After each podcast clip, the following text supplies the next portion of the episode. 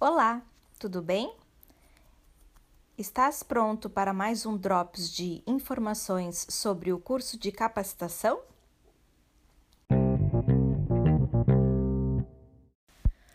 O meu nome é Vanessa Fialho e, junto com a minha colega Andréa Reginato, estamos com vocês no curso Trabalhando com o Padlet no Ensino Remoto da Universidade Federal de Santa Maria.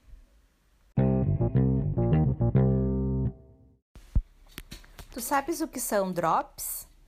No jornalismo, são notícias ou vídeos curtos que se intercalam durante uma programação televisiva ou de rádio. Para nós, os drops de conteúdo funcionarão como alertas de alguns conteúdos que vemos circulando no nosso curso para além do material já disponibilizado. No Drops de hoje, vamos conversar um pouco sobre os modelos ou os formatos disponíveis para a organização dos nossos murais digitais no Padlet. Então, nós estamos trabalhando com essa ferramenta é uma ferramenta de colaboração online que permite a criação de um mural ou um quadro virtual dinâmico e interativo para registrar, guardar e compartilhar conteúdos multimídia. Podemos inserir qualquer tipo de conteúdo, como texto, imagem, vídeos, hiperlinks, juntamente com outras pessoas. Então, pode ser arquivos geral, link, imagens pesquisadas diretamente no Google, fotos, desenhos, lugares, um link a um outro Padlet, vídeos gravados direto da câmera do dispositivo arquivos de voz semelhantes a áudios enviados por mensageiros eletrônicos, gravações de tela que podem ser narradas ou não pelo professor. A criatividade aqui é o limite.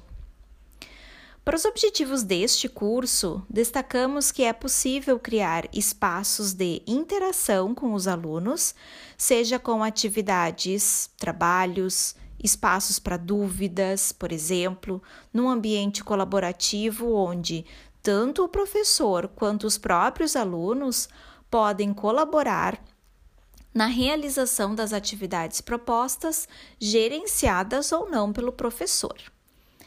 A criação do mural é bastante simples. Primeiro, você precisa escolher o modelo do mural. E os modelos são bem variados e podem ser estruturados como grades, prateleiras, linhas do tempo ou até mesmo como salas de conversa. Depois de escolher um formato, é possível alterar entre eles. Você pode fazer um brainstorm, por exemplo, num layout de forma livre e, quando estiver pronto, converter o conteúdo em uma grade bem bonita. A única coisa que temos que lembrar, no entanto, é que os recursos exclusivos de um formato específico serão perdidos quando a gente converter para um outro formato que não seja compatível com esse recurso. O exemplo que a gente pode ver é se a gente converter um modelo tela que tem as flechinhas, os conectores para o mural, essas conexões serão perdidas. Atualmente temos oito modelos disponíveis. Vamos falar um pouquinho sobre eles? O modelo mural é o formato mais livre dentro dos disponíveis no Padlet atualmente. Com ele, é possível manipular a organização de maneira que você quiser e como for mais útil.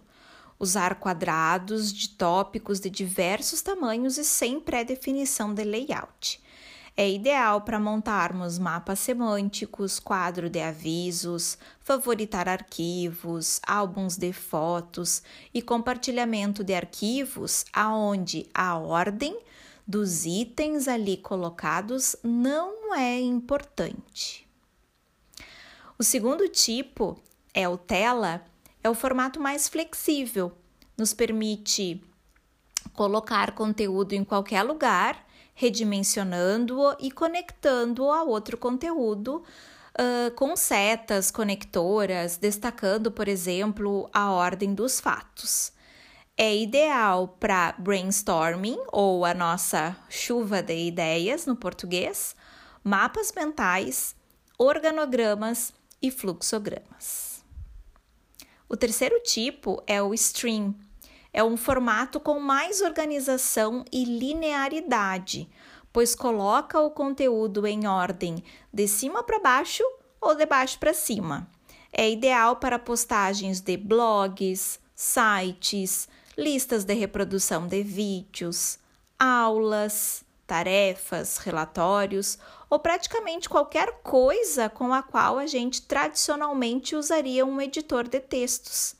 É um formato semelhante ao de um fórum.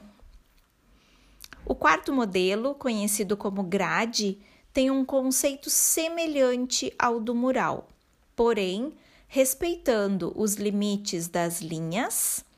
A grade organiza o seu conteúdo em linhas de caixas e é ideal para narrativa digital, como o storyboard, quadros de avisos ou qualquer outra coisa que a gente queira colocar o conteúdo visualmente e que a ordem seja importante.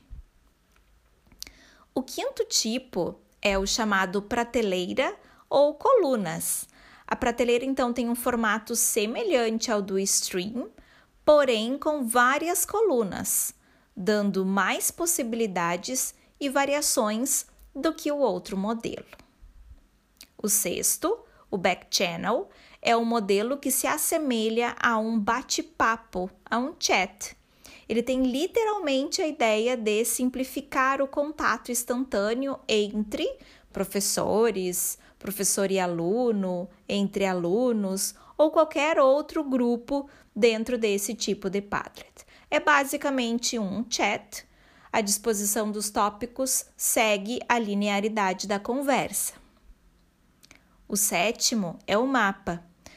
O recurso do mapa permite organizar os tópicos dispostos em um mapa, ideal para atividades de história e geografia, mas também aplicável a quaisquer outras matérias que utilizem recursos de geolocalização. Por último, timeline. Esse recurso de linha do tempo serve para diversos tipos de atividades, para a organização do tempo real, atividades, organização de cronogramas e etc. Bom, esta foi uma breve apresentação dos modelos fornecidos na própria ferramenta. No entanto, a criatividade de cada um é o limite para explorar as possibilidades dos murais digitais. Podemos construir linhas do tempo em outros formatos que não seja o da timeline, Professores e alunos podem juntos explorar a ferramenta e descobrir novas alternativas. Desejamos ótimas descobertas a todos e no próximo Drops vamos falar sobre alguns exemplos de uso da ferramenta Padlet em atividades de ensino e de aprendizagem.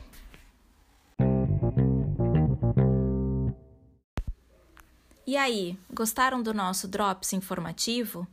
Caso tenham mais interesse em discutir sobre esse tema, vamos conversar no Moodle.